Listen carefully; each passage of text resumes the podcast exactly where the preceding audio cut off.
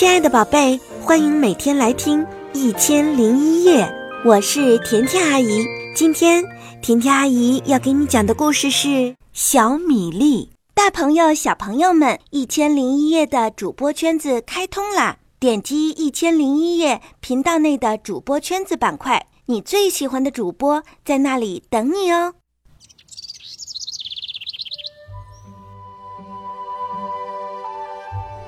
很久很久以前，在一个小村子里，住着一对夫妇，他们养育了一个小男孩。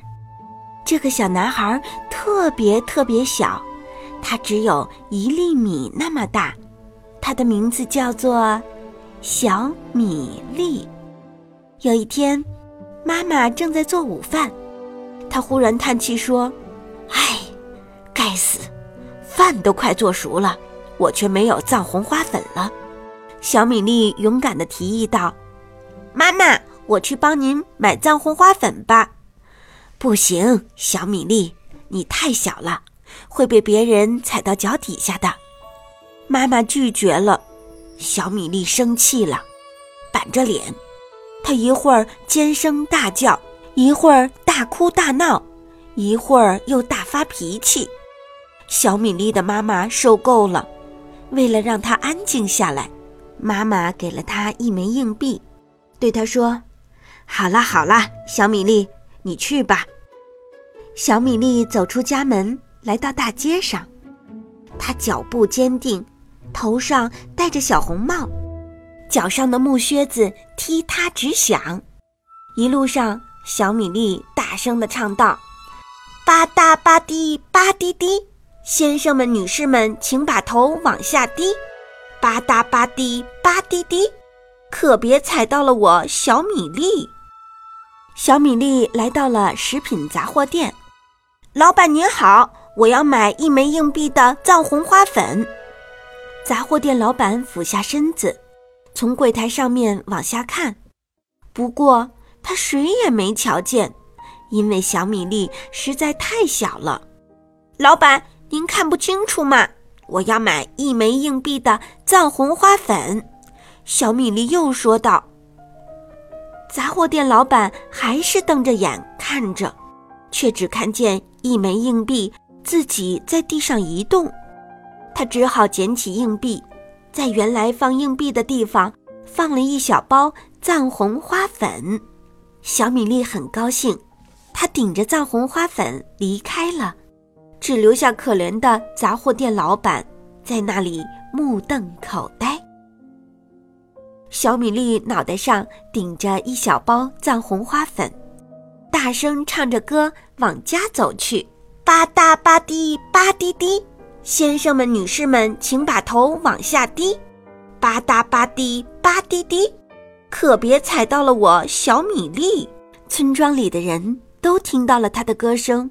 人们到处张望，只看到大街上有一包藏红花粉自己在前进，人们都吓坏了，全都跑开了。可其实是小米粒顶着藏红花粉在走路呢。小米粒回到家里，自豪地把藏红花粉交给了妈妈。妈妈表扬他说：“干得好，我的好孩子。”午饭做好了，小米粒提议道：“妈妈，我要把午饭给爸爸送过去。”“不行，你太小了，而且牧场又太远了，你会迷路的。”小米粒生气了，板着脸，他一会儿尖声大叫，一会儿大哭大闹，一会儿又大发脾气。小米粒的妈妈受够了，为了让他安静下来。妈妈把篮子递给了他，对他说：“好啦，你去吧，你去牧场给爸爸送饭吧。”小米粒很高兴，他举着篮子，勇敢地出发了。他大声唱着歌：“吧嗒吧滴吧滴滴，先生们、女士们，请把头往下低。吧嗒吧滴吧滴滴，可别踩到了我小米粒。”篮子很沉，走了一会儿，小米粒就停下来，在一个菜园里休息。这时候，天开始下起雨来，小米粒就躲在一颗卷心菜下面，把它当做雨伞来避雨。不巧，有一头贪吃的牛路过这里，它张开大嘴，把卷心菜吞进了肚子里。哎呀，他把小米粒也一起吃了。爸爸一直在等小米粒送饭，他实在是太饿了，就跑回家，问道：“亲爱的，我的午饭在哪儿呢？”妈妈开始着急起来：“啊，你没看见小米粒吗？哦，我们的孩子一定是走丢了。”爸爸妈妈急忙出门寻找小米粒，小米粒，小米粒。你在哪儿？没人答应。爸爸妈妈继续寻找，小米粒，你在哪儿？这时，爸爸妈妈听到了一个微弱、沉闷的声音：“我在贪吃牛的肚子里，这里没下雨呢。”小米粒回答道。爸爸妈妈再一次喊。小米粒，你在哪儿？我在贪吃牛的肚子里，这里没下雨呢。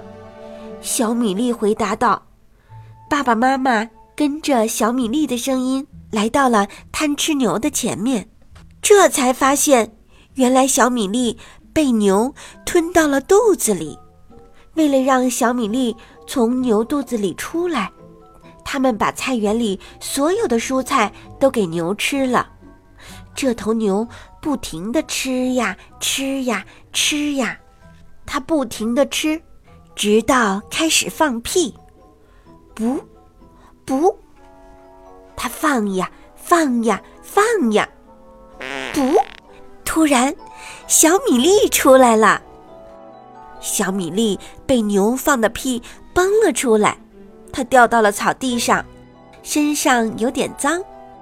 重新振作以后，小米粒站了起来，一边往家的方向走去，一边勇敢地唱着：“吧嗒吧滴吧滴滴，先生们、女士们，请把头往下低，吧嗒吧滴吧滴滴，可别踩到了我小米粒。”回到家里，爸爸妈妈给小米粒涂上肥皂，清洗干净。又擦干，在把小米粒哄入睡之前，他们把小米粒洗得香喷喷的。还有一只小猫，一只小狗，一个故事听不够。想收听更多的好故事，就搜索“甜甜阿姨讲故事”来关注我吧。甜甜阿姨讲故事，只讲好听的故事哦。我是甜甜阿姨，祝你晚安。